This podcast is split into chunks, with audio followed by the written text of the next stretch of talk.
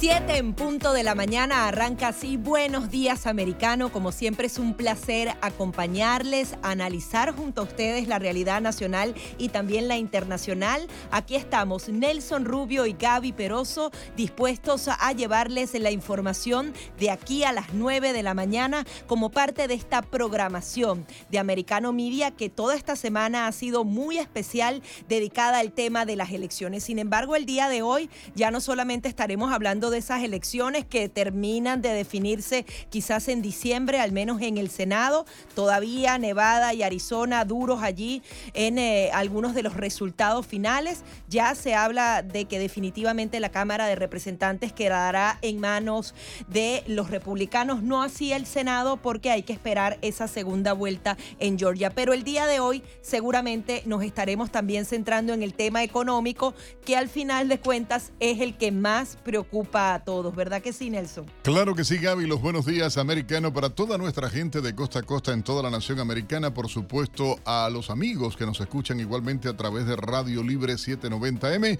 Y desde ya, la línea telefónica para que ustedes puedan ah, llamarnos en vivo, el 786-590-1623. 786-590-1624 y el 786-577-2220. Cualquiera de los teléfonos por los que usted nos puede llamar. Pero uno solito, si quiere aprenderse, 786-590-1623. Mucha expectativa por todo el proceso electoral. O sea, cansancio, realmente Jimmy lo decía. Aquí está el, el denominado día de elecciones o Election Day. Y eso es lo que está por constitución este circo maquiavélico que se han inventado para afectar esta, lo voy a decir, pseudo tragedia que estamos viviendo eh, por la expectativa con las elecciones, es algo que no merece el norteamericano común. Esa estrategia de tratar de dividir a los candidatos y en este caso el trabajo que están haciendo los medios arremetiendo contra Donald Trump, arremetiendo contra DeSantis, tratando de dividirlos a dos, me parece que eso es hiper, súper negativo que nos puede hacer daño. Y hay que estar, como decía ahorita, no es una unidad monolítica, pero hay que saber enfrentar a la, izquierda radical que está hoy eh, gobernando en este país a través del Partido Demócrata. Hay que eliminarles, quitarles ese poder con la verdad, con la información, siendo leales y de eso se trata.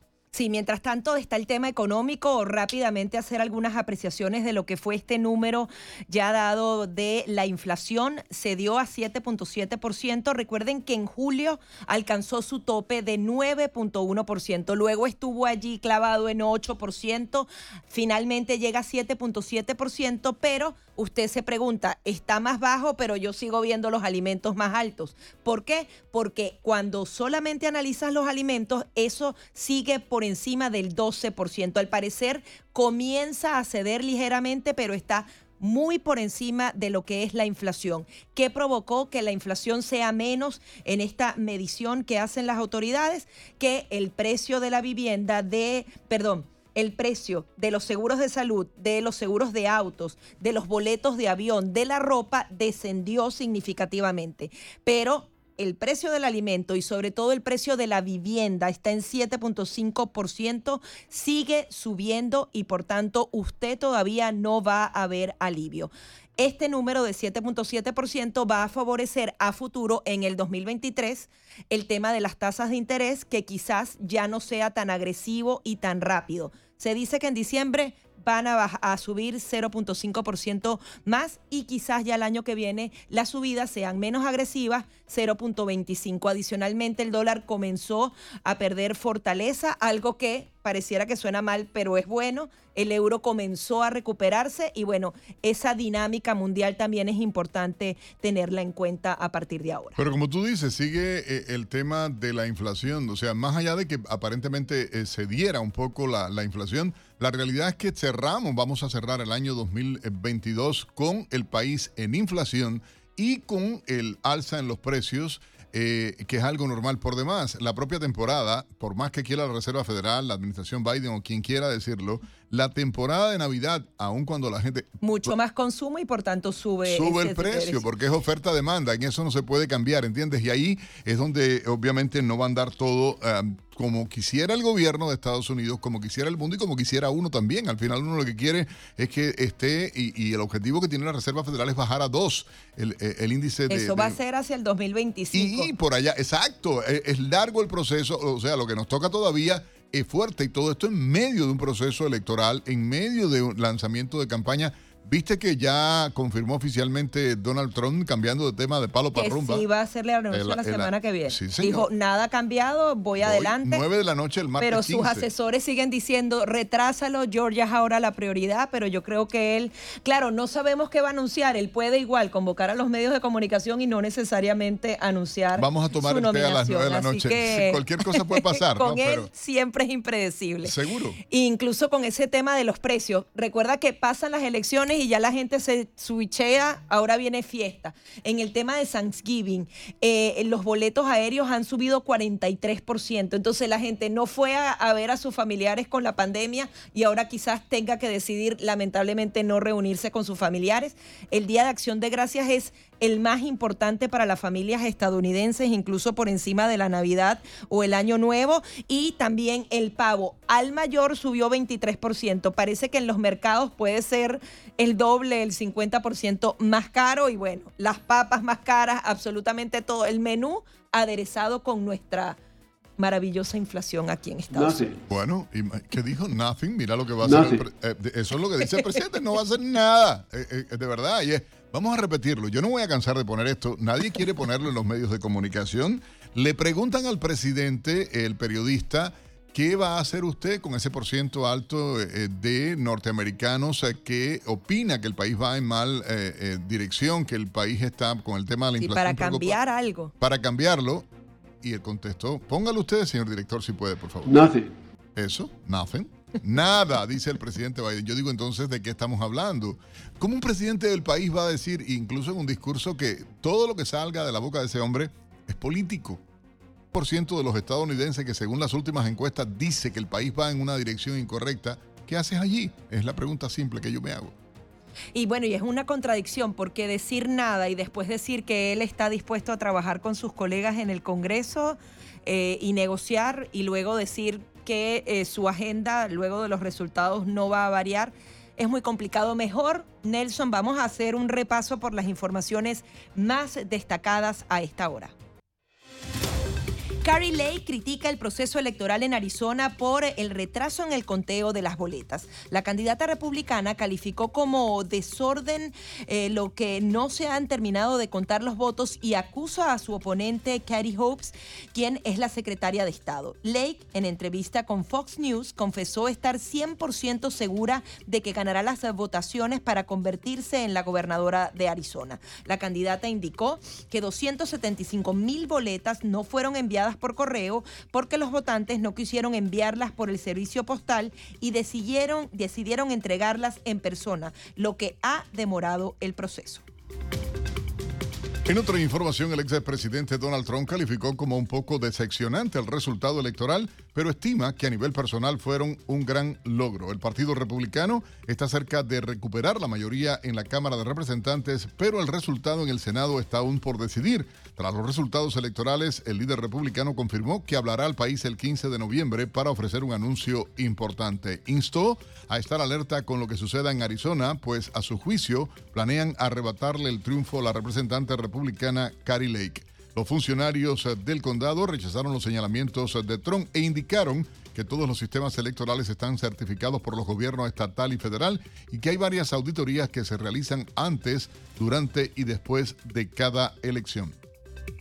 El Partido Demócrata invertirá 7 millones de dólares de cara a la segunda vuelta en Georgia. El Comité de Campaña Senatorial Demócrata anunció que la inversión será para financiar programas de contacto directo con los votantes en este importante estado que podría determinar la mayoría del Senado. Según el site político.com, el esfuerzo de los demócratas tiene el objetivo de reforzar la movilización de organizaciones sin fines de lucro, los llamados PAC, y la campaña de Warnock. Entre tanto, Marco Rubio afirma que los demócratas estarán más locos por los resultados de las elecciones. El senador republicano expresó optimismo sobre la posibilidad de que su partido siga ganando el control de la Cámara y el Senado cuando se cuenten todos los votos. Rechazó que estos resultados se vean como una licencia para que el partido de gobierno siga haciendo lo que quiera y no revise los errores en su administración. Tras los resultados electorales de Florida, piden de renuncia del presidente del Partido Demócrata en el estado. El caucus eh, demócrata progresista le indicó a Manny Díaz que si tiene un poco de decencia debería presentar su renuncia inmediata. Los señalamientos se realizan bajo los argumentos de que defraudó a los candidatos demócratas y a los votantes en la elección de medio término. Los partidarios del Partido Azul piden que Díaz se haga a un lado para construir un partido estatal que funcione para todos los floridianos. La justicia de Estados Unidos presentó cargos contra el agresor del esposo de Nancy Pelosi por agresión e intento de secuestro en relación con el allanamiento en la residencia de Pelosi el pasado 28 de octubre en San Francisco. En un comunicado se detalló que la acusación reemplaza la denuncia penal federal presentada el 31 de octubre. Se espera que un juez de un tribunal del Distrito Federal determinará cualquier fallo después de considerar las pautas de sentencia de Estados Unidos y otros factores legales. Estas son algunas de las principales informaciones a esta hora aquí en Americano Media. Buenos días, americano. Accede a toda nuestra programación a través de nuestra página web, americanomedia.com, nuestra aplicación móvil, Americano Media, Roku, Amazon Fire, Google TV y Apple TV. Puede sintonizarnos en Radio Libre 790 AM en Miami. Y antes de irnos a una pausa, quería también comentarles que se han reportado al menos dos personas muertas luego de lo que ha sido este huracán categoría 1, ahora tormenta tropical, que resultaron electrocutadas. Dos personas murieron específicamente en el condado de Orange y también están analizando la muerte de dos personas más, posiblemente relacionadas a la tormenta en un accidente automovilístico fatal que ocurrió. Nosotros vamos a hacer una pausa, pero al regreso les tenemos mucha más información. Recuerde, se puede comunicar con nosotros a través de las líneas eh, telefónicas. Ya venimos con más. Con la revista informativa Buenos Días Americano, junto a Nelson Rubio y Gaby Peroso por Americano.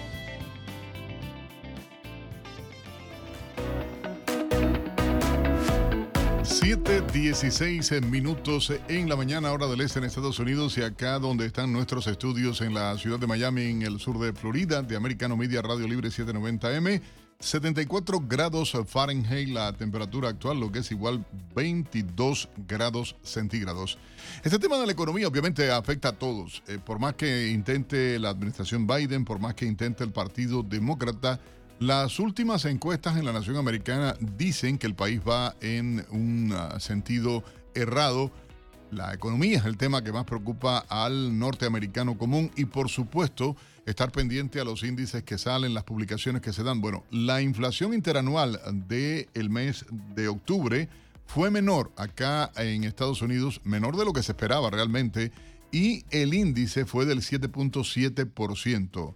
Con relación al mes de septiembre, que estuvo alto, era un 8.2, obviamente bajó.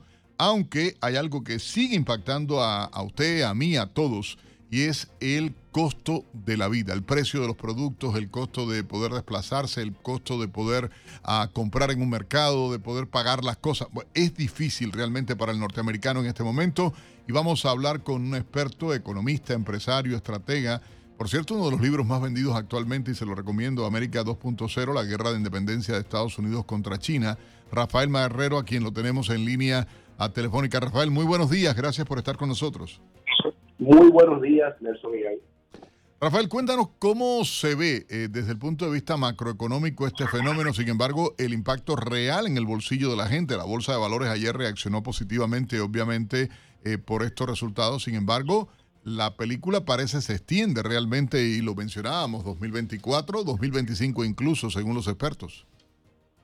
Efectivamente, eh, no, no, es motivo todavía de celebración, ni deberíamos estar demasiado eh, optimistas. Eh, todo, mire, todo el mundo quiere aquí que la situación en el país mejore. El problema es que la política fiscal, la política monetaria y la política energética de esta administración ha sido un total desastre. Eh, los precios minoristas marcaron un aumento mensual del 0,4% en octubre. Así que se espera todavía que la inflación cierre el año con valores de entre el 7 y el 8 interanual y la, y la bolsa estaba señalizando que si mejoraba la cosa iban a apostar a la bolsa y que iban a invertir. Pero el problema es que el mercado bursátil es demasiado eh, reactivo a lo que ven, ¿no? Entonces ahí, ahí se contrae la actividad y empiezan a, a producirse pérdidas. El hecho es que estamos ya a casi a mediados de noviembre, Nelson, que debe ser la época, la época más activa en las ventas minoristas y realmente lo que se está viendo no es eso. Octubre, noviembre, diciembre es donde se registra entre el 60 y 70% de todas las compras por la época prenavideña, entre Thanksgiving y, y el, y el uh, primero de enero, y realmente lo que, lo que estamos viendo es un es una actividad muy conservadora en cuanto al consumo se refiere y como todos sabemos el consumo es representante o representativo del 67% del Producto Interno Bruto a nivel nacional.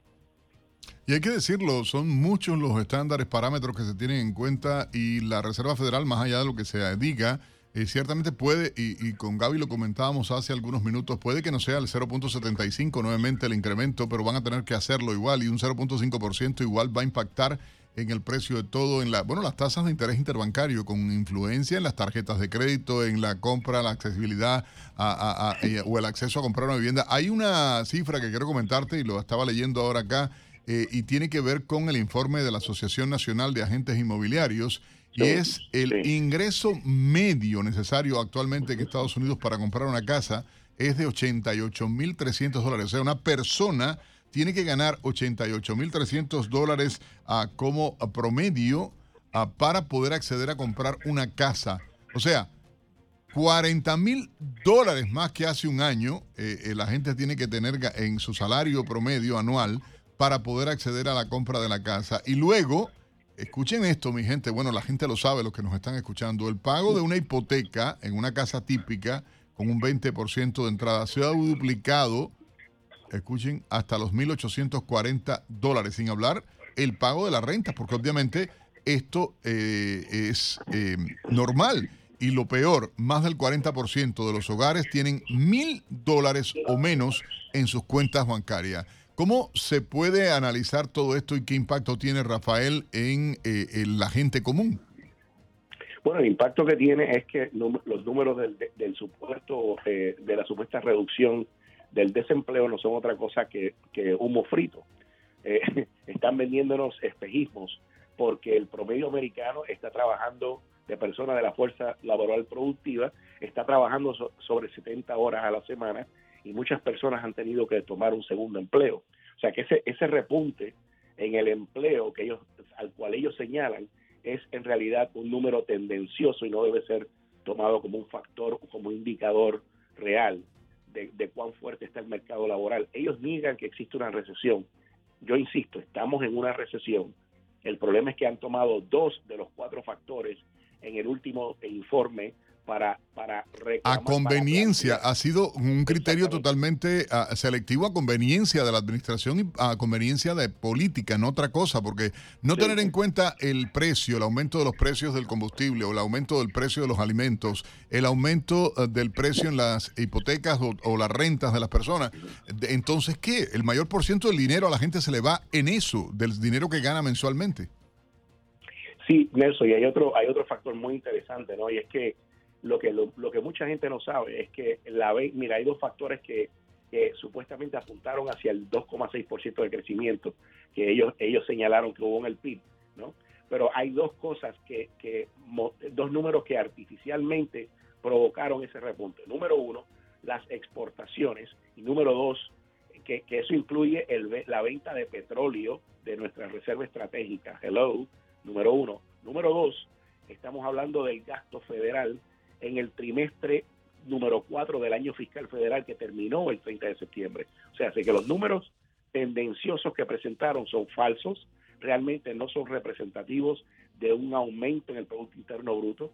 Ya, ya esta es la tercera, este es el tercer trimestre de contracción consecutiva en términos reales y vamos camino a una peor recesión, lo, lo que necesitará y impulsará al menos dos aumentos más por parte de la tasa de interés por parte del Banco de Reserva Federal.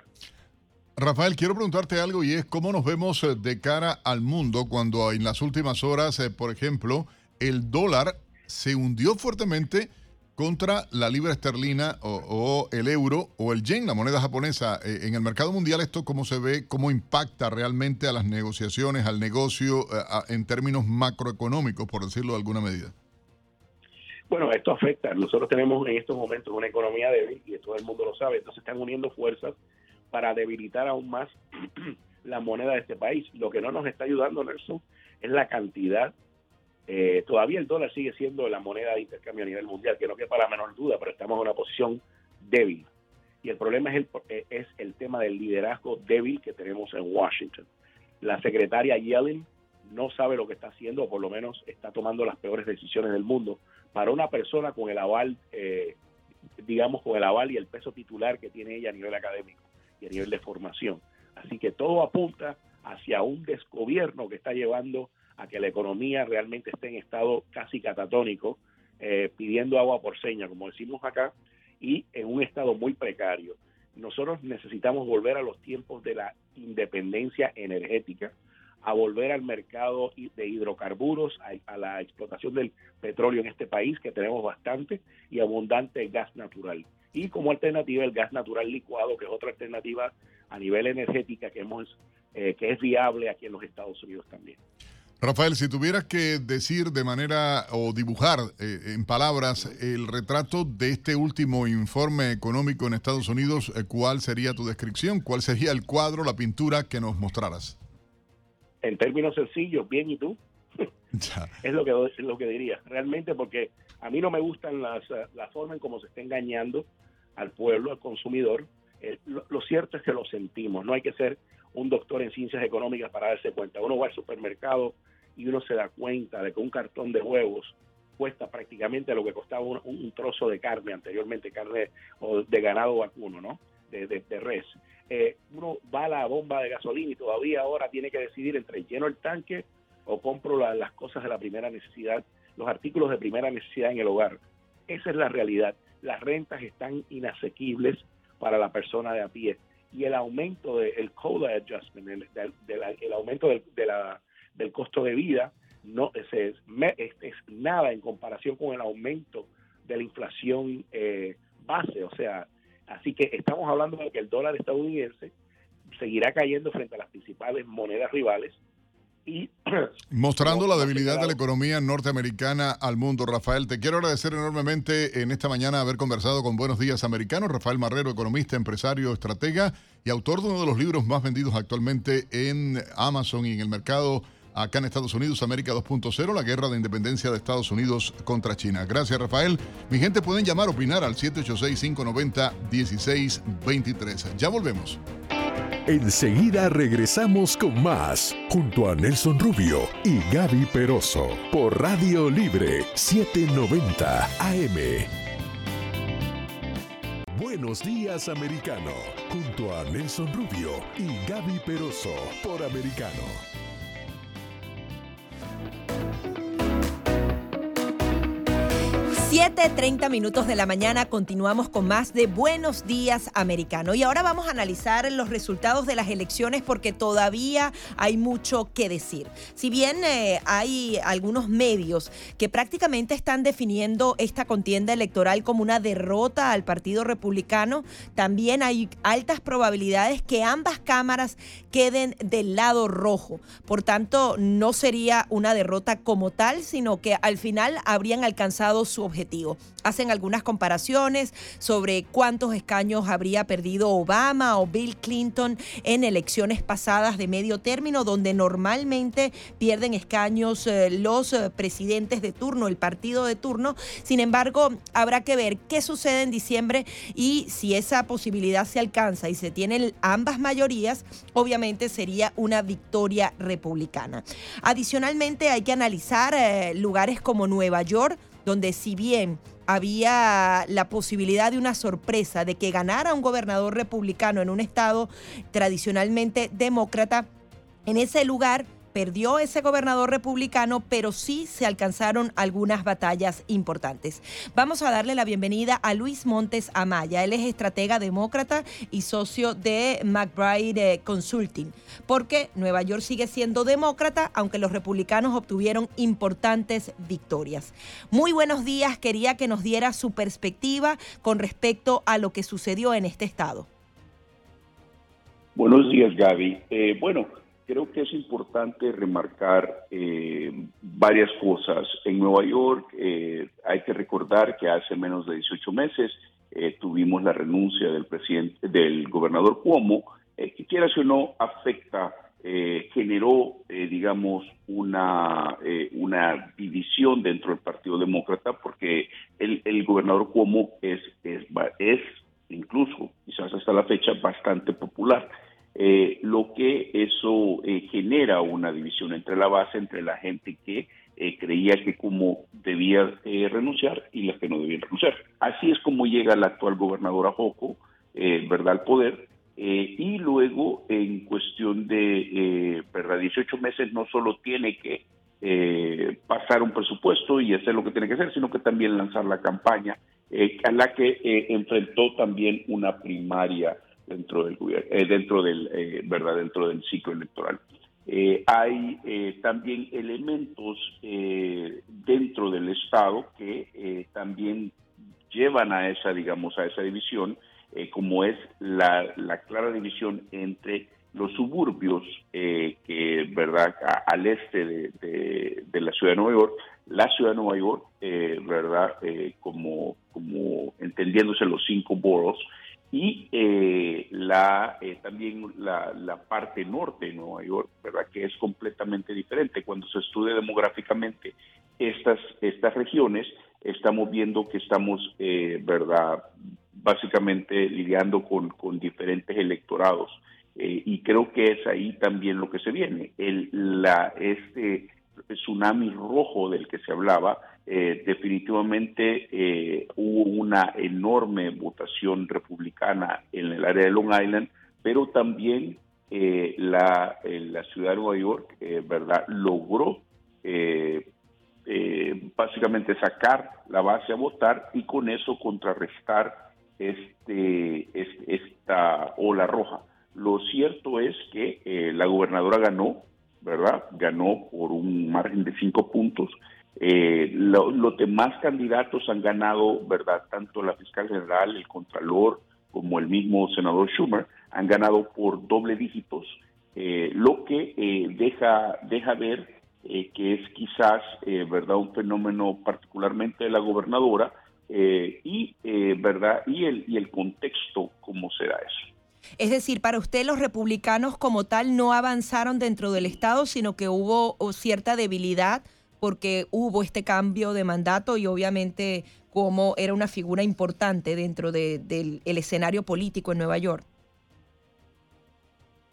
Yo no quiero demeritar, eh, ¿verdad?, también el gane republicano. Hay, que darle, ellos, por ejemplo, en esta en este ciclo han logrado recuperar dos asientos eh, del Congreso eh, en, Long Island. Eh, han logrado derrotar también al que es eh, actualmente la, cabeza del, comité de campaña del, de, los demócratas en el, en el Congreso, Sean Patrick Maloney. Entonces, creo que han habido avances importantes. Lo que pasa es que son avances bastante puntuales y, y, en ciertas áreas donde, ¿verdad?, habría que analizar, habría que hacer un análisis mucho más profundo acerca de las razones o, la, o las posibles eh, causas de este, de, del GANE, ¿verdad? Lo que sí es que a nivel, ¿verdad? nuevamente, yo creo que a nivel estatal, los números, vaya, no, no,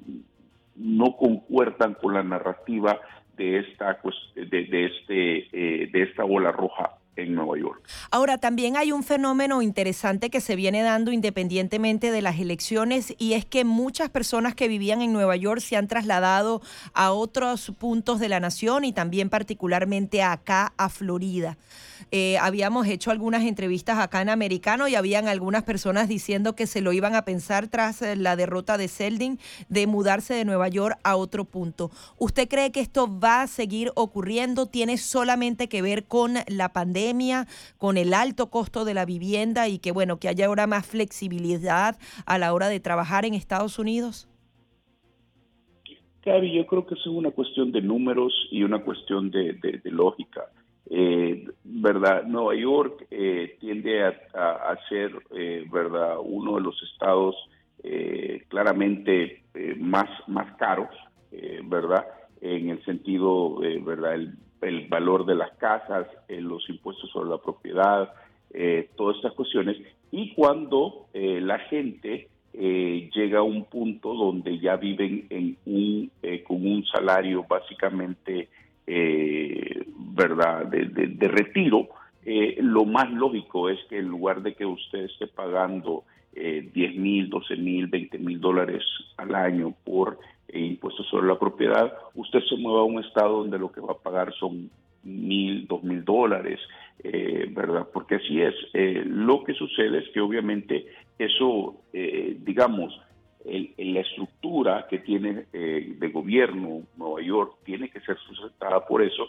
Eh, obviamente la calidad de, servicios y, de, vida, la calidad de vida en, general, obviamente es, es, ahí donde se ve la diferencia. Y creo que cuando ya, eh, ¿verdad? Es, es, un, un acto, vaya, casi que natural cuando usted ya termina su vida productiva, entonces busque un lugar donde pueda pasar un retiro mucho más, mucho más cómodo, especialmente cuando eh, tiene eso. Entonces, eh, yo no creería, eh, ¿verdad? Hay, hay, si bien es cierto, la gente habla mucho sobre el éxodo de Nueva York, la gente habla poco sobre el número de gente que está en, digamos, en una edad económicamente activa que regresa a Nueva York, porque cuando usted se da cuenta que los salarios en el sur eh, básicamente no, no concuerdan eh, verdad con, los salarios que tenía en Nueva York entonces eh, verdad la gente si bien es cierto se va hay un sinnúmero de casos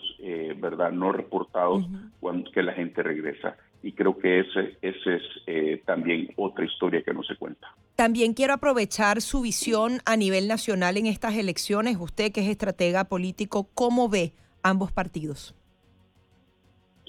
Bueno, eh, como usted bien lo decía, Gaby, al inicio, eh, ¿verdad? Eh, creo que este, cuando se contextualiza esta, esta elección y se ve, ¿verdad? Es básicamente la, tercera o cuarta elección de derrota del presidente Trump, porque él fue básicamente, él es el, líder de facto del, del partido. si bien en lugares donde él se, se involucró, no se logró eh, por ejemplo, crear esa, esa coalición eh, necesaria para ganar. Lo hemos visto en Pensilvania, eh, lo hemos visto en Michigan, por ejemplo, lo hemos visto en Arizona, donde a pesar que todavía se está contando votos, verdad, en la en la carrera para gobernador, para gobernador, donde él estuvo bastante envuelto, simplemente no se han logrado esos puntos, no se han logrado esas coaliciones. Y creo que muy a diferencia, y hay que contrastarlo y hay que darle crédito al gobernador Ron DeSantis, que básicamente él ha probado que en uno de los estados más diversos, eh, con un mensaje quizás, eh, ¿verdad?, un poco diferente al de Trump, no en el sentido eh, inclusionario, sino que de, inclusivo, sino que en, en un diferente tipo de, ¿verdad?, alejándose de Trump eh, creo que él ha probado como en condados de Miami-Dade y en otros ha logrado una coalición eh, más amplia eh, de lo que verdad Trump ha logrado. Y creo que eso es, es importante para el 2024, para lo que viene. Quedan 20 segunditos. Tenemos, sí, tenemos mucho trabajo por hacer, Gaby, ¿verdad? En, esto, para, en estos próximos dos años. Muchísimas gracias por todo este análisis muy interesante. Gracias, Carlos. Luis Montes Amaya, estratega demócrata y socio de McBride Consulting. Vamos a una breve pausa y enseguida mucho más información. 7:44 minutos hora del este en Estados Unidos. Buenos días, americano, a toda nuestra gente en sintonía esta hora con Americano Media y Radio Libre 790 AM. Mi gente, vamos eh, de inmediato a presentar a ustedes un resumen con algunas de las principales informaciones llegadas a la redacción de Americano Noticias en las últimas horas. Una juez de Nueva York niega recurso de emergencia para evitar vacunación a empleados públicos. La magistrada Sonia Sotomayor negó la posibilidad de que los empleados municipales no cumplan con el mandato de la ciudad sobre la vacunación en contra del COVID-19. La demanda fue presentada por bomberos, inspectores de edificios, policías, técnicos médicos de emergencia, maestros y trabajadores sanitarios. Los funcionarios están representados por un grupo cristiano, Alliance Defending Freedom. Nicole dejó sin electricidad a cerca de 100.000 viviendas en Florida. El huracán se degradó a tormenta tropical después de tocar tierra en el sur de Vero Beach. En su paso por Florida dejó un rastro de árboles caídos, entrada de mar en ciertas áreas, acumulaciones de lluvia en calles y daños materiales menores. Por precaución, perdón, por precaución en el estado, fueron cerradas escuelas, aeropuertos y parques temáticos. Los CDC están investigando un brote de listeria que se ha reportado en California, Illinois, Maryland, Massachusetts, New Jersey y Nueva York y que ha cobrado la vida de una persona y ha infectado al menos 16 eh, más. Los CDC explicaron que las carnes frías y los quesos son fuentes conocidas de la enfermedad de la listeria y que pueden propagarse fácilmente entre los alimentos que se encuentran en los mostradores de las tiendas, las rebanadoras y las superficies, así como también las manos de los trabajadores. Los intereses de las tarjetas de crédito en Estados Unidos se disparan a un histórico de 19.04%. El aumento es el mayor visto en los últimos 30 años y coincide con la subida de las tasas de interés a un nivel tope en más de una década. La nueva medida representa un aumento sustancial con respecto a la tasa media de interés de las tarjetas de crédito observada a principios de año, un 16.3%. El Servicio de Ciudadanía e Inmigración de Estados Unidos anunció que la solicitud de asilo y suspensión de deportación está ahora disponible para ser presentada en línea para ciertos solicitantes de asilo afirmativo. Para, presentarla online, un solicitante debe revisar primero las instrucciones en el sitio web de el USCIS para determinar si su solicitud puede enviarse electrónicamente. Rescatan a 82 migrantes abandonados en un camión de carga en México. Las autoridades mexicanas hallaron a las personas abandonadas en una carretera en Chiapas. El vehículo que fue encontrado con el capó abierto, lo que hizo presumir a los funcionarios que se trataba de una falla mecánica. Los migrantes viajaban hacinados en el interior del camión que había sido abandonado. Y ahora nuestro compañero Diego López nos pone al día con los deportes. Feliz viernes para todos, qué alegría que decide informarse en Americano Miria. Les saluda Diego López porque como saben ya llegó el turno de los deportes. Iniciamos en la NBA donde el Miami Heat hizo la tarea anoche ante los Charlotte Hornets al vencerlos 117 a 112 con una gran actuación de Jimmy Butler, quien logró marcar 35 puntos, 10 rebotes y 8 asistencias. Bama de Bayo anotó 18 tantos y atrapó 14 balones ante los tableros, mientras que Max Struz y Gabe Vincent consiguieron 12 unidades cada uno para los de la capital del Sol. Miami jugó su sexto encuentro consecutivo, decidido por una diferencia de un solo dígito. Se trata de la mayor racha de ese tipo por parte del club desde que ilvanó 8 en enero del 2020. Pasamos a la Fórmula 1, donde el piloto mexicano Sergio El Checo Pérez mostró sus deseos de que el circuito del deporte motor crezca en nuestra región. Más que otro gran premio en México, me gustaría llegar a otros países de Latinoamérica, dijo el conductor de Red Bull, quien agradeció por el apoyo que le han dado los aficionados latinoamericanos a lo largo de esta temporada, por lo que reiteró su deseo de competir en países como Argentina o Colombia. Mencionó Pérez previo a buscar otro podio en el GP de Brasil este fin de semana para mantenerse como segundo lugar del campeonato Mundial de Piloto. Pasamos a noticias mundialistas porque la FIFA solicitó a las selecciones participantes realizar exámenes médicos detallados a todos sus jugadores, esto con el objetivo de evitar alguna complicación durante la competencia. Los controles de salud involucran estudios cardiológicos para todos los futbolistas, por lo que los equipos tendrán que presentar resultados exhaustivos. Asimismo, el organismo le proporcionó a cada combinado los formularios que necesitan responderse con base a los análisis. Las pruebas deberán realizarse previo al inicio de la Copa del Mundo. Se trata de un requisito indispensable para que los jugadores puedan participar durante el torneo y tiene el objetivo de ayudar a garantizar la salud de cada uno de los elementos. Nos vamos al continente africano para hablar de Senegal. De todos es sabido que Sadio Mané salió lesionado en el partido entre el Bayern Múnich y el Werder Bremen de la Bundesliga el pasado 8 de noviembre y se pudiera perder la competición si no se recupera a tiempo. Y tras la noticia que alarma todo el país, la secretaria general de la FIFA, Fatma Samoura, nacida en Senegal, dio a conocer que recurrirán al ritual esotérico con la esperanza de que haya un milagro y cuenten con su estrella en la justa. Vamos a utilizar brujos. No sé si son eficaces, pero vamos a usarlos de todos modos. Esperemos que haya un milagro. Tiene que estar ahí, dijo la directiva para Europe One.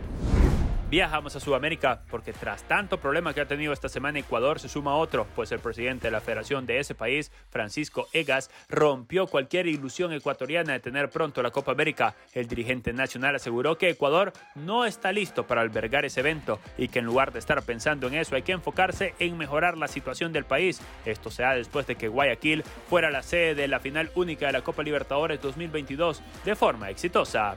Hasta acá la actividad deportiva. Gracias por haberse informado con nosotros en esta mañana. Un abrazo grande para todos. Que pasen un excelente viernes y este ya un feliz y deportivo fin de semana.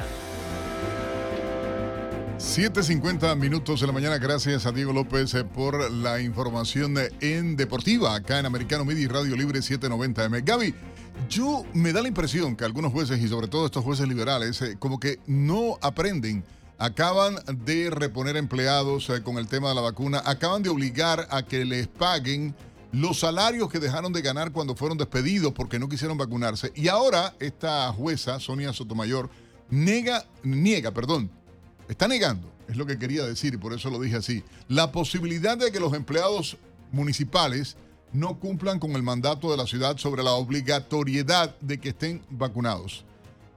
Imagínense ustedes, policías, bomberos, maestros, la, gente de, los servicios de rescue, trabajadores sanitarios de manera general de los hospitales públicos, que tú los estás obligando a ponerse la vacuna.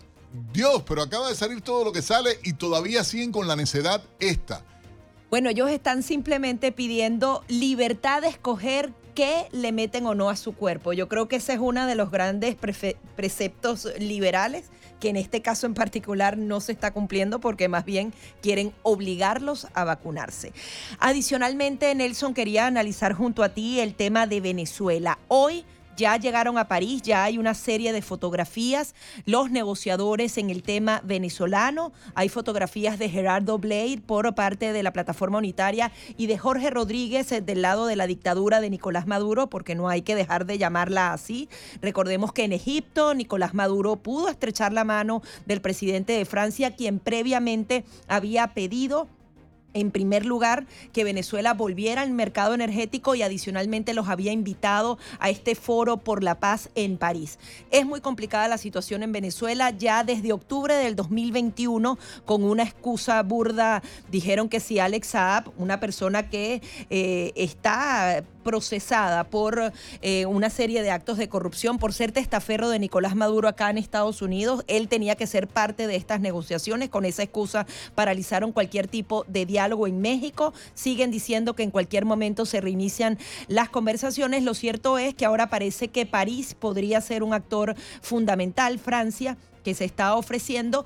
El tema aquí es que vemos que Jorge Rodríguez fácilmente dice, aquí estamos para que nos levanten todas las sanciones internacionales. Ese es su único fin. No creemos que vayan a ceder y hacer esas elecciones libres y justas, porque si en algún momento, cuando hubo máxima presión, ellos no cedieron absolutamente nada, es iluso pensar que en este momento, cuando ellos tienen todas las de ganar, cuando Estados Unidos y Francia quieren justamente que negocien porque quieren parte del petróleo venezolano, ellos cedan en algo. Sin embargo, estas conversaciones se van a dar. Gustavo Petro es un actor fundamental, está tratando de meterse allí porque él necesita también ese liderazgo latinoamericano. Aquí el tema es qué va a pasar con los venezolanos y si realmente se va a obtener un beneficio o simplemente Jorge Rodríguez logra que levanten las sanciones, vuelvan al mercado petrolero, comiencen a ganar muchísimo dinero que va a ser utilizado en contra de los venezolanos para esa campaña presidencial y seguir en el poder, ¿no? Ya vimos la película de los acuerdos de paz de Colombia, ya vimos la película de, de estos supuestos diálogos con Venezuela. Y aquí lo que está es los intereses de la izquierda internacional, donde está participando el gobierno norteamericano, Biden, donde Emmanuel Macron está haciéndolo, donde está el presidente de Argentina, donde está eh, Petro, Alberto Fernández, el presidente argentino, y está cochambre, donde lo único que se está tratando es lavar la cara de la dictadura ah, venezolana, poder seguir reprimiendo a los venezolanos, porque al final un éxodo de millones y millones de personas no es por gusto, caballero o sea, dejen la babosada. Y es un criminal de lesa humanidad, Nicolás Maduro, con precio por su cabeza por tratar de inundar de drogas a Estados Unidos. El representante del gobierno Biden, que está pagando millones de dólares por la cabeza de Maduro, le dio la mano a, Maduro en Egipto. Eh, una hipocresía. Vamos a la pausa acá en Buenos Días Americanos. Regresamos Gaby Peroso y Nelson Rubio despertando a todo el continente americano y, por qué no, a los Estados Unidos. De verdad, con mucho gusto, a esta hora en la radio. Radio Libre también ah, con todos ustedes.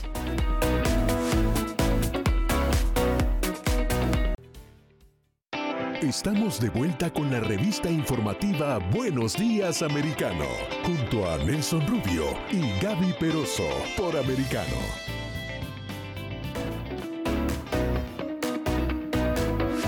8 en punto de la mañana, continuamos aquí en Buenos Días Americano. Y ahora vamos a analizar eh, algunas declaraciones que hacía la vocera de la Casa Blanca donde decía que los latinos no eran un bloque homogéneo, que no todos eran igual, pero adicionalmente apuntaba a los medios en español conservadores. Y prácticamente, bueno, eh, eres una ganancia Nelson porque casi que de nosotros depende la victoria que tuvo el Partido Republicano aquí en el estado, ¿no? Porque es que es estuvimos desinformando y eh, por eh, eso convencimos a la gente. A mí lo que me molesta del discurso de estos liberales, etcétera, etcétera, etcétera, ahí mete a todo el mundo. Saben que ustedes que, que yo digo de manera deliberada, ñangaras, oportunistas, extremistas, izquierdistas y ponle por ahí para allá todo lo que tú quieras, porque lo que están tratando de imponer una agenda son ellos. Los que han tratado de monopolizar eh, eh, realmente el modo de pensar de una comunidad son ellos. Los que empezaron con un discurso de victimización son ellos. Pero mira, tenemos un invitado súper especial, gran amigo de esta casa, una persona a quien respeto muchísimo, que respetamos muchísimo, Jorge Bonilla, quien es director de MRC Latino, esta organización que muy reconocida en toda la nación americana y que aboga por un periodismo honesto en los medios de habla hispana acá en Estados Unidos. Jorge, muy buenos días, bienvenido. Muy buenos días, Nelson. Buenos días, Gaby. Un abrazo, como siempre. Saludos a ese gran público de Radio Libre y de Americano Media. Un placer. Jorge, ¿realmente somos tan influyentes los medios conservadores como para dar victorias a un gobernador? Ah, bueno, aparentemente, si, si, si nos dejamos llevar por, por las expresiones de la exsecretaria de prensa, que de hecho, lo que dijo Jen Psaki en su tweet a las 8 de la, de la noche la noche de las elecciones, esto es bien importante señalarlo, lo repitió en el análisis de la cadena ABC María Elena Salinas, la ex presentadora del noticiero Univisión, quien ahora forma parte de la junta de directores de del ente de comunicaciones de, que, está financiando George Soros. Ella repitió eso como eso de las ocho y media, con el mismo tono de disgusto, el mismo vocablo de que los hispanos en los Estados Unidos son diversos, pero que lo de Florida es aparte y que eso es Miami y eso es desinformación.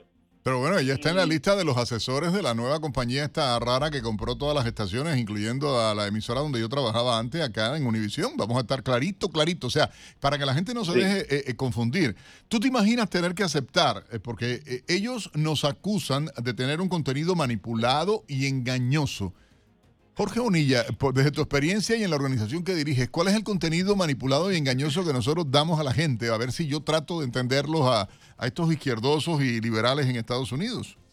Lo, que sucede es lo siguiente, cuando, y esto es bien importante que, que, todo el mundo escuche esto, cuando se habla de desinformación en español, lo que han hecho estos medios de prensa y han hecho estas organizaciones eh, non-profit, entre comillas, y, han hecho eh, esta figura del Partido Demócrata, es ampliar, tomar quizás alguna cosa que haya dicho alguien random en, en, el Internet, que lo ven tres o cuatro gatos, y ampliar eso, esa definición para decir que desinformación es todo aquello que esté contraria a la línea del Partido Demócrata en los medios de prensa. Pero lo que los datos muestran, lo que los datos muestran, y esto es irrefutable, porque son los datos, son los datos, es que la mayor difusora de desinformación en español es la, prensa, los medios de prensa nacionales de habla hispana, entiendas Univisión, entiendas Telemundo, entiendas CNN en español, eh, según un estudio recién publicado por eh, Bienvenido US y por eh, la WPA Intel, demostró que el, público televidente de esas cadenas es el más desinformado en, temas de, actualidad. Ahora, Jorge, a mí me llama la atención, sí, concluye, adelante. No, o sea que los desinformadores no somos nosotros los conservadores, son otros para que quede bien claro. A mí me llama la atención cuando yo trato de hacer la comparación de lo que yo viví en Latinoamérica, acá en Estados Unidos, esos medios son liberales, pero no se identifican como tales. Los medios de conservadores normalmente sí se identifican como conservadores.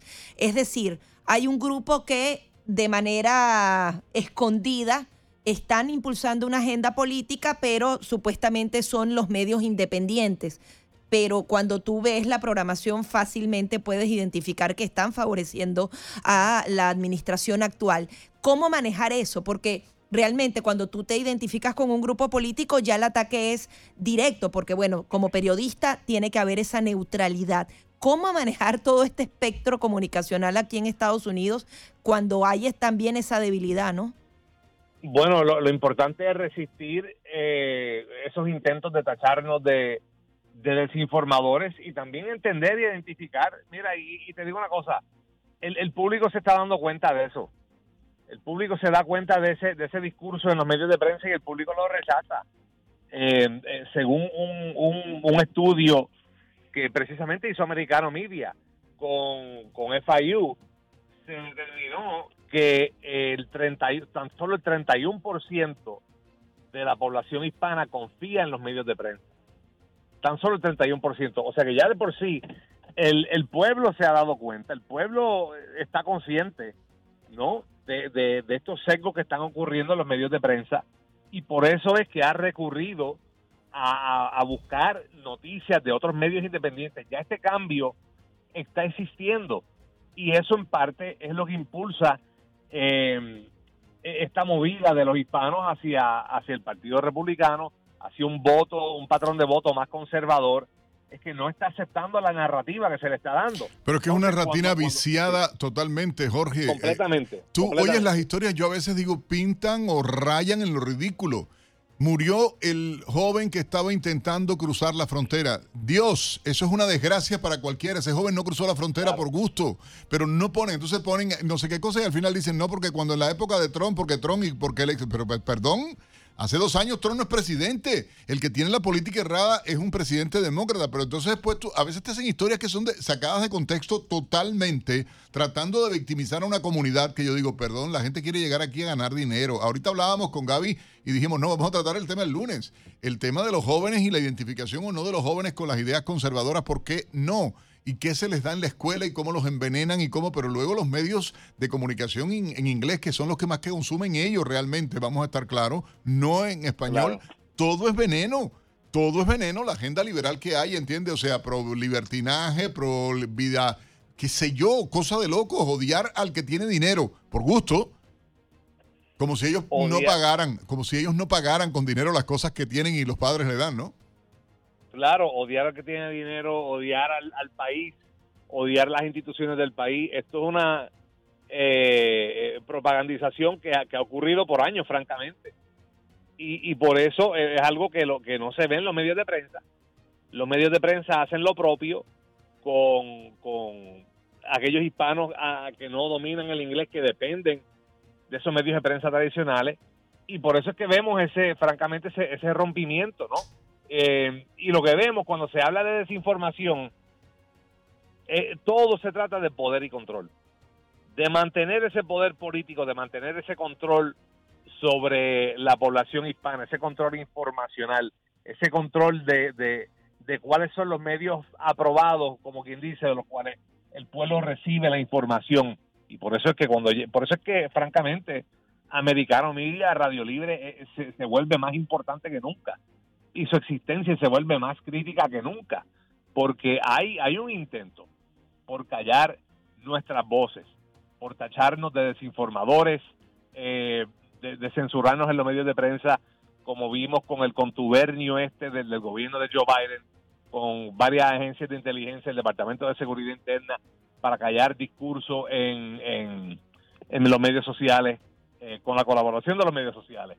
Eh, se vuelve esencial, esencial ejercer ese derecho a, la, a nuestra libre expresión para poder combatir esas narrativas. Jorge, pero lo absurdo de crear un departamento de información, o sea, el Ministerio de la de Verdad, la verdad eh, fascistoide sí. totalmente, o sea, yo digo, Dios mío, ¿dónde estoy? ¿Dónde está la constitución de este país? Están locos estos tipos haciendo este tipo de barrabasadas. Ya llegan los que rayan al extremo. Y tú lo decías, la importancia de medios como Americano Media Radio Libre está en eso, en que la gente tiene... ¿Por qué ellos temen a la fuerza que han tomado estos medios, Jorge? Temen, bueno, temen la pérdida de control, temen la pérdida de poder político, temen la, la, la pérdida de ser quienes... Eh, la palabra en inglés son los gatekeepers, los que están a la puerta de, de los que controlan el acceso, ¿no? A la, a la información, a, a, la noticia, a la narrativa, eh, y eso es algo importantísimo, especialmente cuando la comunidad hispana eh, es, es, de las más crecientes en este país, la segunda minoría más grande, o sea, eh, aquí hay ramificaciones políticas más allá del, del 2020, 22, 24. Vimos como en, en esta elección de medio término se sostuvo, no se expandió dramáticamente, pero sí se sostuvo la, la, la movida hispana hacia el Partido Republicano. Pese a que la elección de medio término quizás no fue lo que se anticipaba, se sostuvo esa movida hispana. O sea, que se vuelve cada vez más importante para la izquierda ese, ese control de, de la información, ese control del flujo de información al cielo hispano, y por eso cada vez más eh, se vuelve prevalente esta narrativa de desinformación, pero cuando lo dice Jen Psaki, cuando lo dijo Jen Psaki de la forma que lo dijo, eso sonó, eh, salió hasta prejuiciado. Sí, y además que siempre toman como, como base que los hispanos no opinan por sí mismos, o sea, les implantan un mensaje y no sé, vamos como poseídos a hacer lo que nos med los medios nos hacen. ¿Por qué justamente subestiman eh, realmente la voluntad de los hispanos de esta manera? Nos quedan claro, 30 o sea, segundos. Lo, lo, hacen porque la, bueno, y tengo que entrar en esto para otro día, pero la, la identidad latina artificial se creó con fines políticos. Eso es lo que requiere control de información.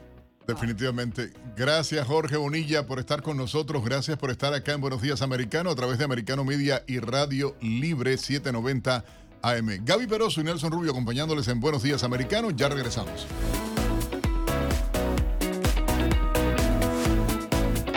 Enseguida regresamos con más.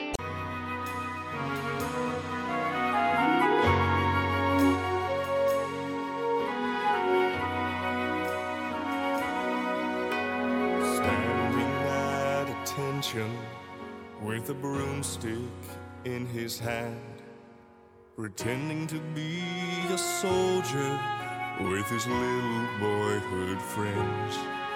When they raise the flag to heaven, they place their hands above their brow and pledge their full allegiance to their country with a vow.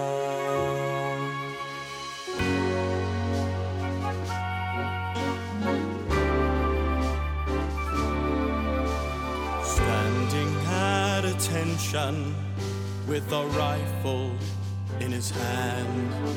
He made the swift transition from a boy into a man.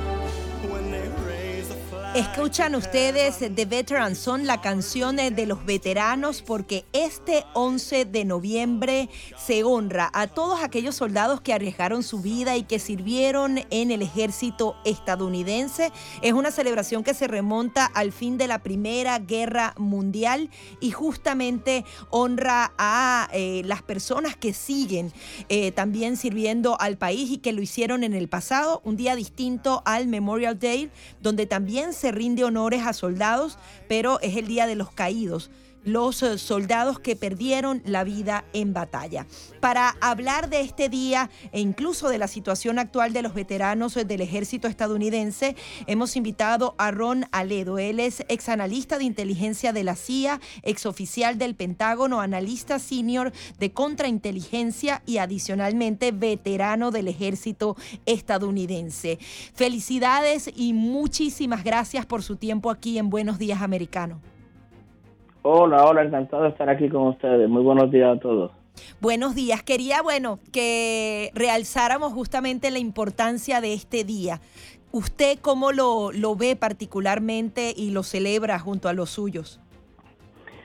Bueno, pues obviamente son días de importancia nacional, ¿no? Donde todo Estados Unidos, por decirlo así, se rinde homenaje, ¿no? Es un día oficial de, fiesta del gobierno federal y donde los muchísimos estados también hacen sus ceremonias y muchísimas organizaciones para recordar que como república Estados Unidos lleva poco más de 200 años eh, siendo independientes, eh, siendo una república que, representa libertad y que representa eh, lo mejor de la civilización occidental y precisamente gracias a los veteranos, a los esfuerzos de guerra, una tras otra, tras otra, tras otra, todas las Fuerzas Armadas, no solo el Ejército, también la Fuerza Aérea, la Marina, los Marines, todos eh, han contribuido durante más de 200 años y este es el día donde se, se, hace homenaje a todos los que hemos participado, hemos tenido el honor de servir dentro de las Fuerzas Armadas.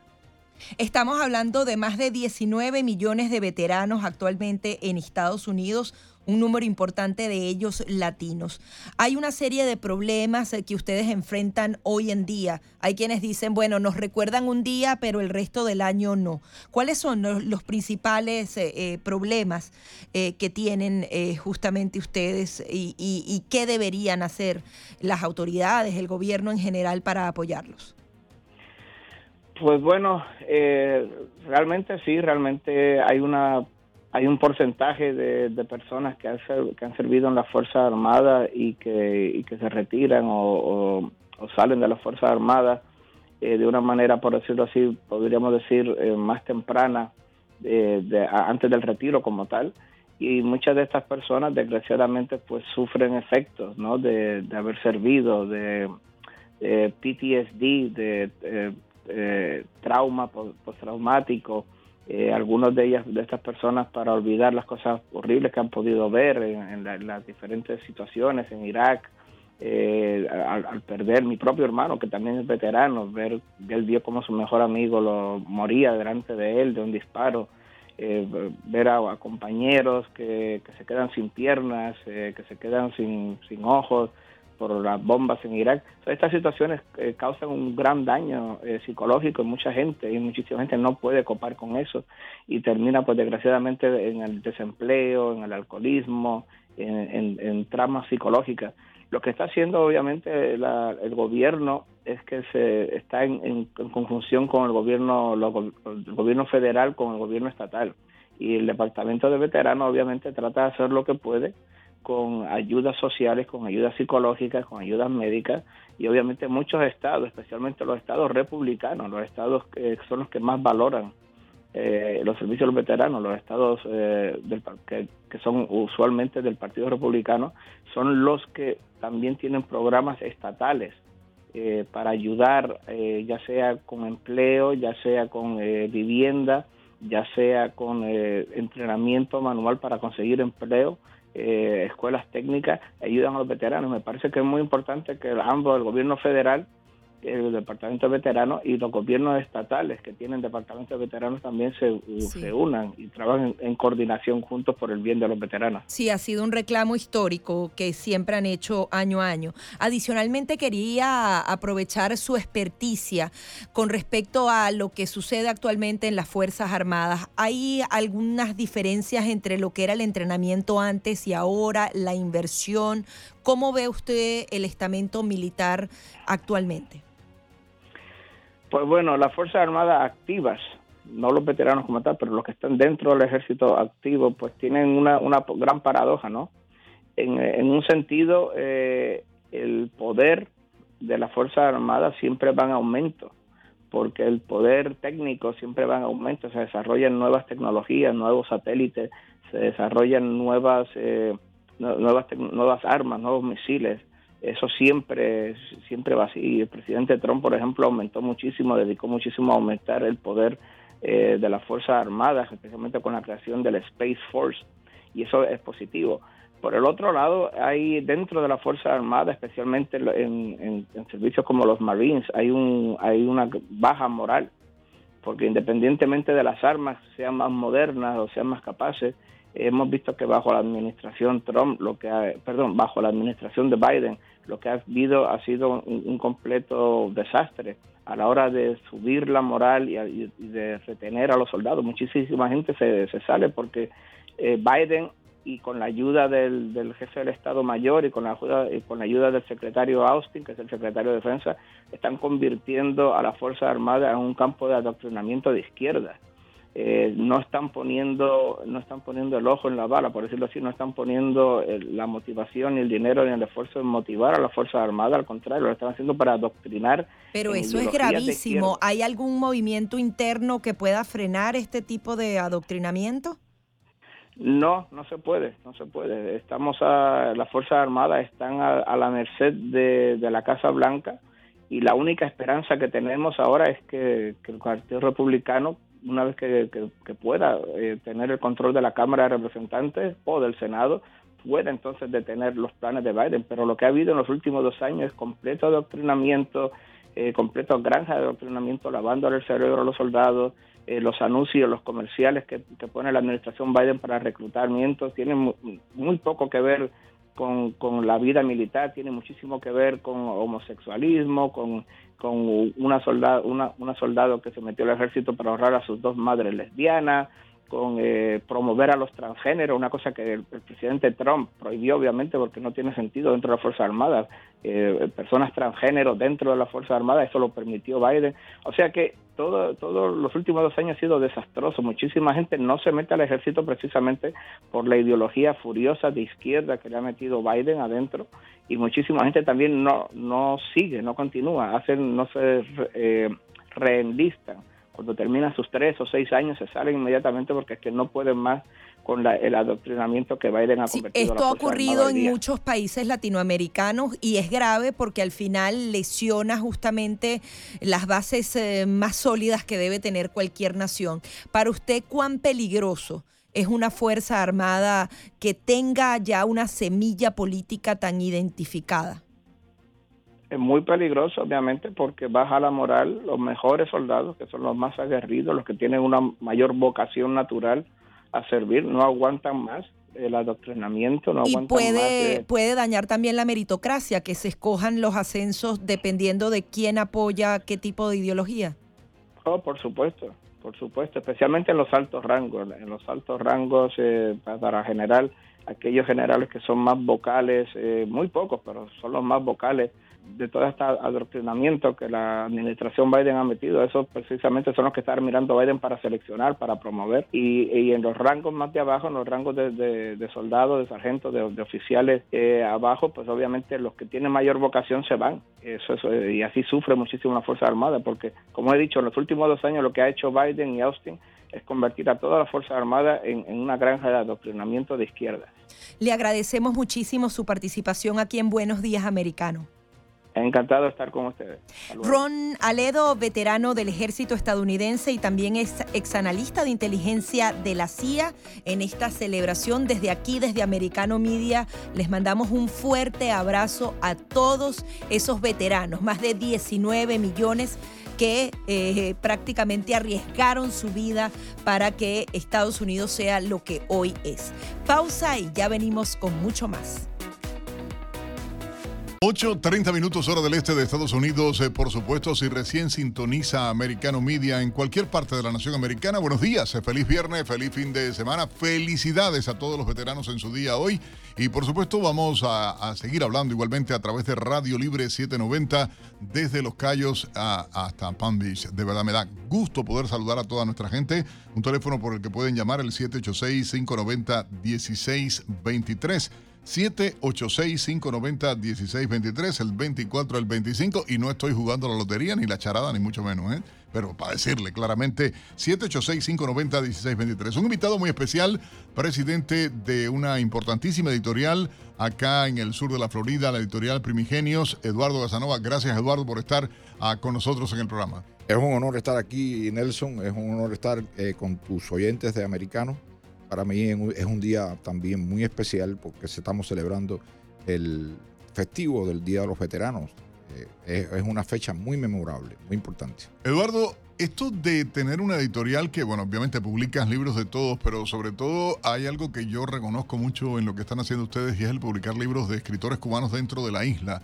Escritores con una percepción del mundo distinta, con, con una percepción en su obra creadora libre, como esta radio también, ¿no? Precisamente eh, eh, el objetivo de Primigenio cuando surgió en el año 2018 fue, eh, y, Primigenio surge porque yo visito a mi familia una vez en, ese año en Cuba y noto la ausencia de, primera, de publicaciones eh, por todas las cosas que están sucediendo y que todos los oyentes saben, y eh, la férrea censura a muchos escritores y a muchos intelectuales por parte de las instituciones creadas culturales que, ellos mismos crearon para apoyar a los intelectuales. Sin embargo, eh, bajo aquel principio de, las palabras de los intelectuales, pues no todo el que no esté con la revolución podía publicar.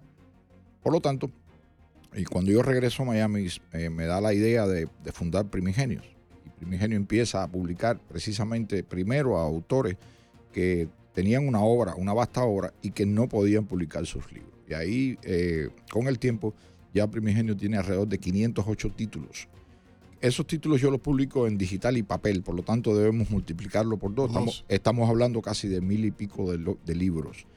Y es una cifra considerable. La mayoría de ellos, el 80%. De publicaciones, para que la gente entienda, Sí, porque más de- que libros, no, libros han sido miles, pero de- eh, como... Me refiero a, a títulos Publicados, publicados, de, de escritores. Hay algo que, que me ha chocado y mencionabas esto de la, bueno, esta ideología de la, eh, del adoctrinamiento, de, piensas como yo vales, no piensas como yo, no, no tienes espacio.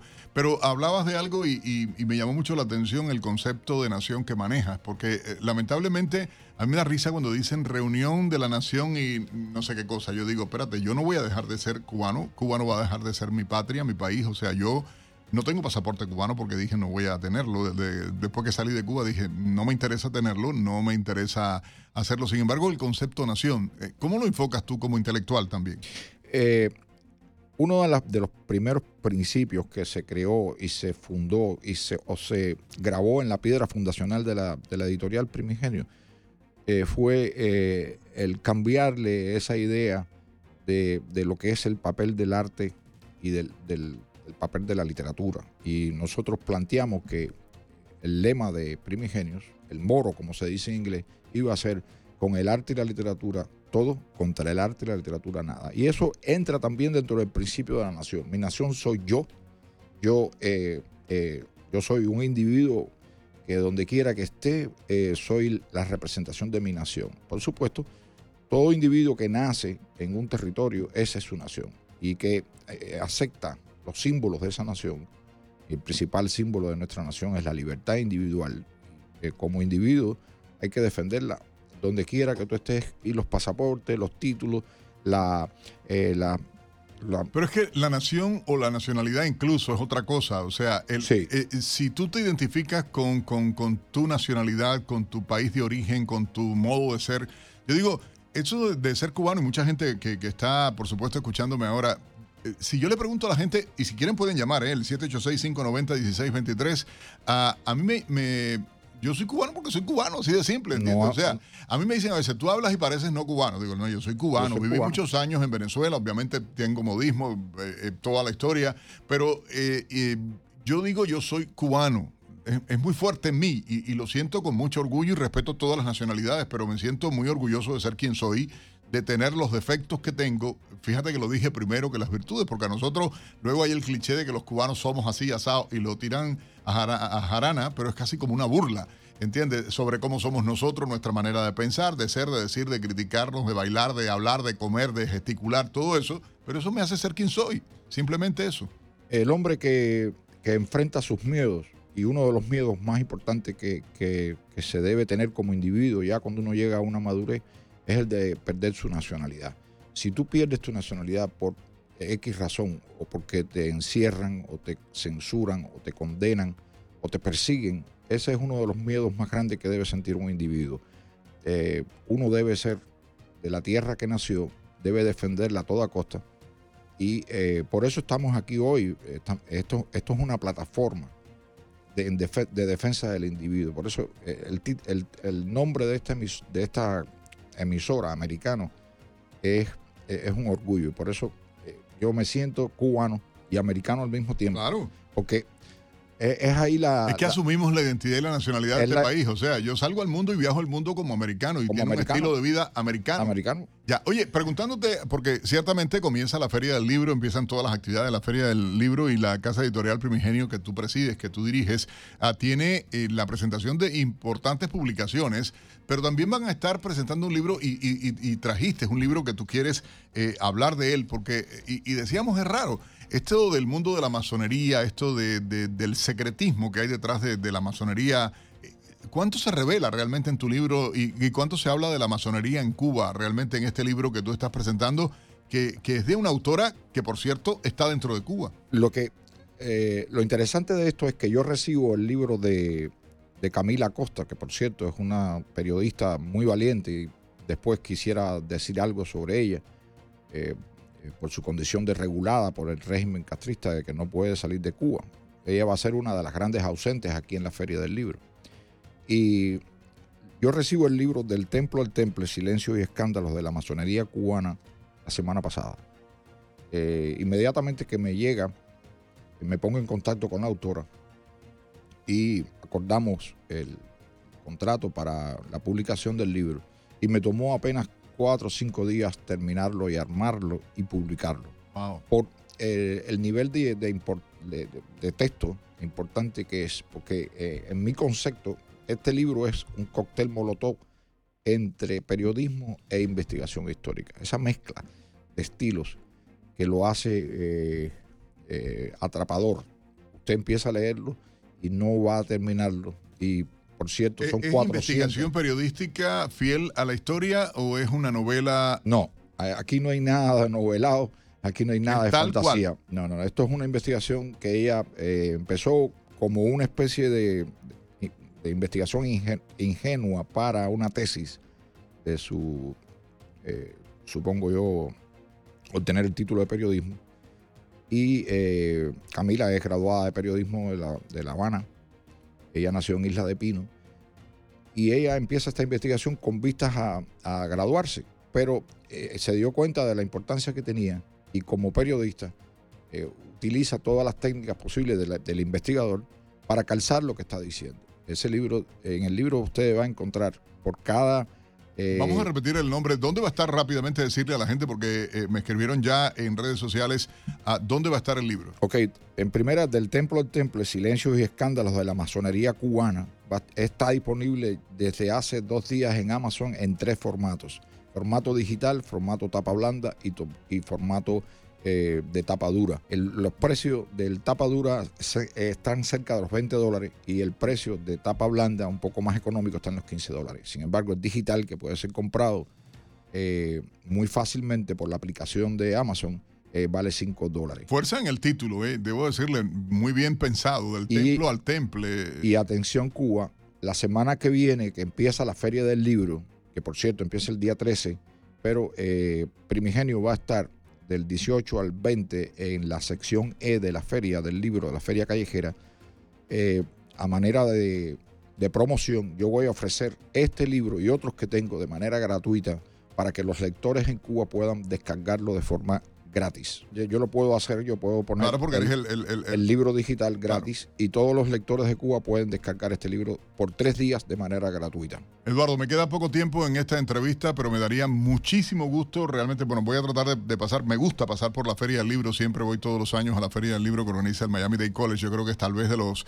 eh, de las cosas que, que más grandes que se han hecho en esta ciudad en los últimos 20 años, 30 años, no sé qué tiempo tiene la Feria del Libro. Me parece toda la vida, pero te quiero agradecer enormemente, Eduardo Casanova, presidente de la editorial Primigenios, ah, y vamos a pasar por allá, vamos a pasar por allá por, la, por el stand de, de la editorial. Y, y nada, invitar a la gente a que busque en Amazon rápidamente el libro Del Templo al Temple, al revés. Del templo al templo, Ajá. Silencio y escándalos de la masonería cubana. Editorial Primigenio, Camila Costa es la, la autora. Hay que buscarlo, mi gente, hay que leerlo y yo creo que siempre que el secretismo ese sobre, y sobre todo porque está muy, muy vinculado a la historia de Cuba y a figuras muy importantes en la historia cubana. Gracias, Eduardo. 8.40 minutos en la mañana, esto es Americano Media Radio Libre 790M. Gaby Peroso y Nelson Rubio despertando a todo Estados Unidos y el sur de Florida, por supuesto, a esta hora. 8 y 44 minutos de la mañana continuamos con más de Buenos Días Americano. Y ahora vamos a hablar eh, de un tema a mí particularmente es doloroso, el calvario que ha tenido que pasar Jesús Miranda Chino. Él de, la famosa agrupación Chino y Nacho, él además se hizo famoso con Calle Ciega, atraviesa un momento muy oscuro en su vida luego de padecer complicaciones de salud por las secuelas del COVID-19, incluso ha tenido otras dolencias de salud. Adicionalmente hay un tema con el divorcio, con el abuso de drogas. Incluso se trata de una novela muy oscura, no sabemos exactamente qué está pasando, quién tiene la razón.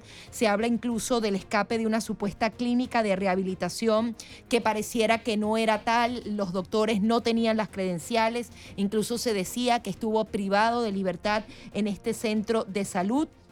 Se trata de una disputa entre su exesposa, su madre, una prima, una, nova, no una novia nueva. Realmente muy complejo lo que sucede.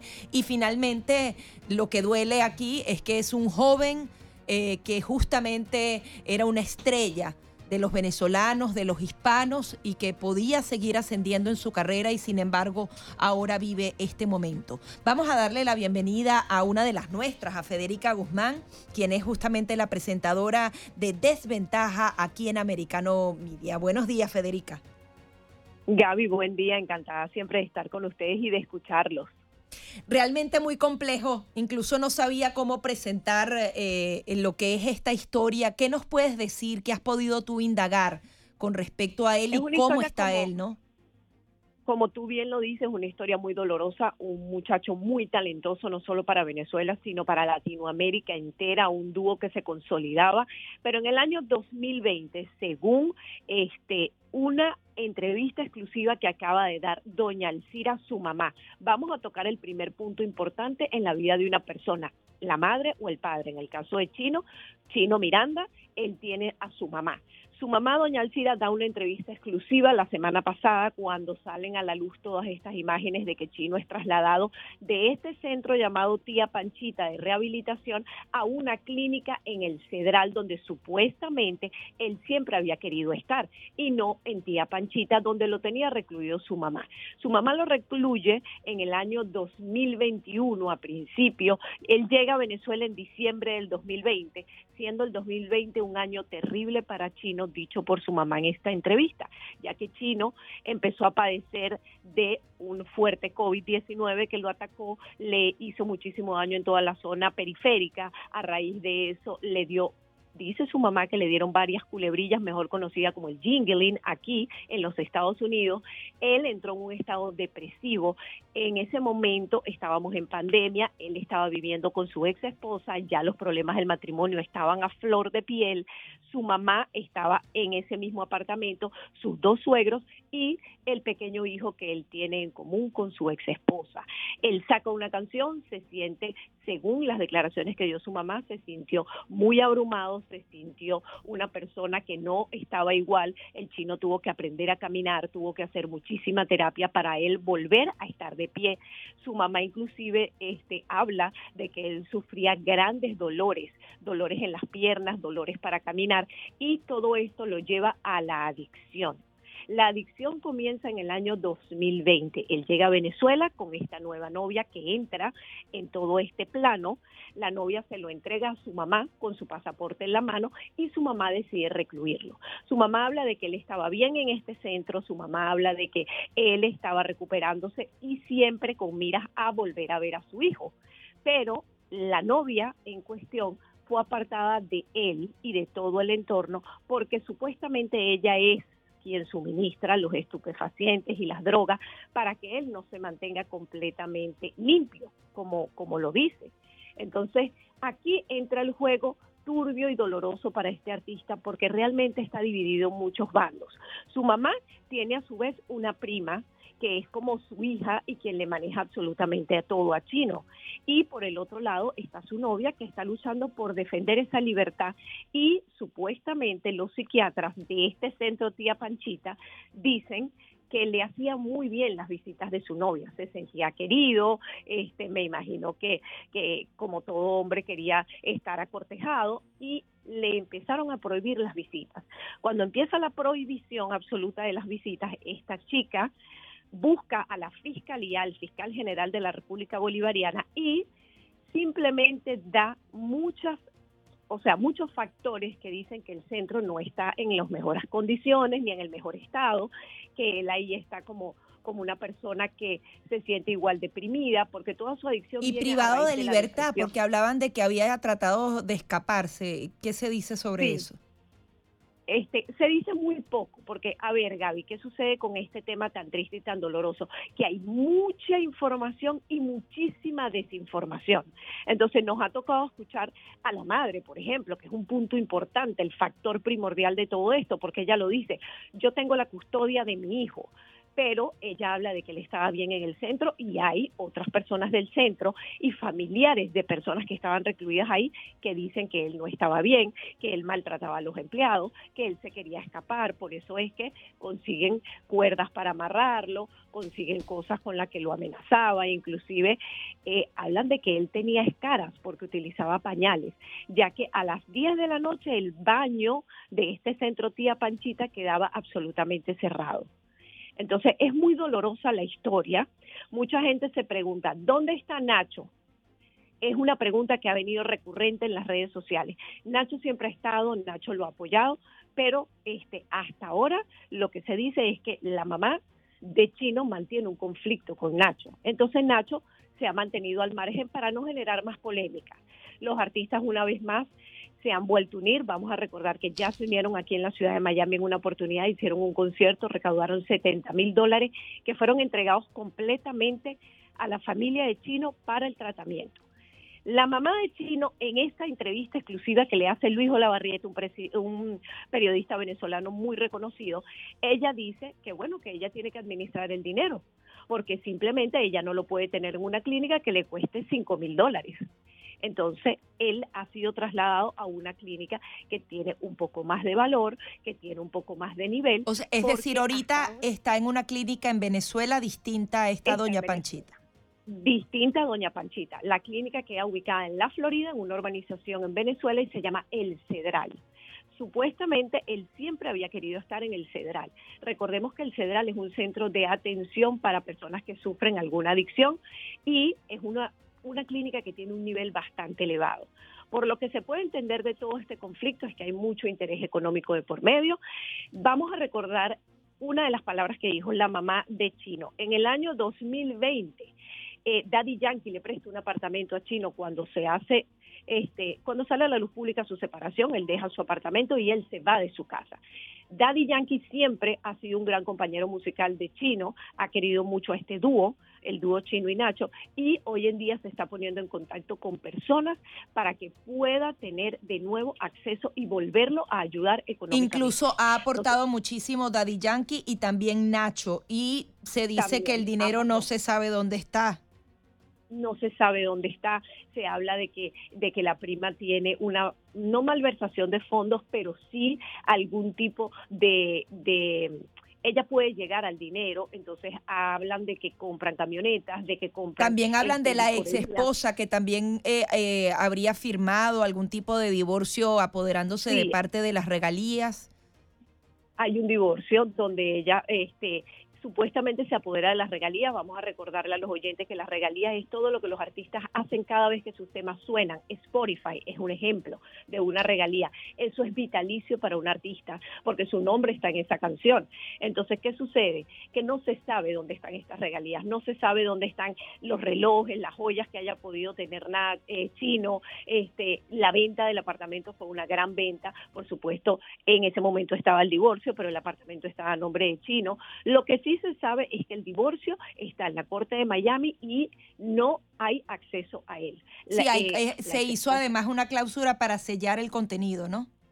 para sellar el contenido. Es correcto. Entonces es muy lamentable. Son demasiados caminos y todo el mundo está esperando que él hable, pero vamos a recordarle al público que él no está en sus condiciones más óptimas. No se encuentra mal, se encuentra bien, pero tiene que hacer muchísima terapia. Su mamá habla de que él tiene que hacer terapias de rehabilitación, sobre todo en la parte motora y la parte muscular. Su mamá habla de que él tiene que hacer muchísima rehabilitación del habla.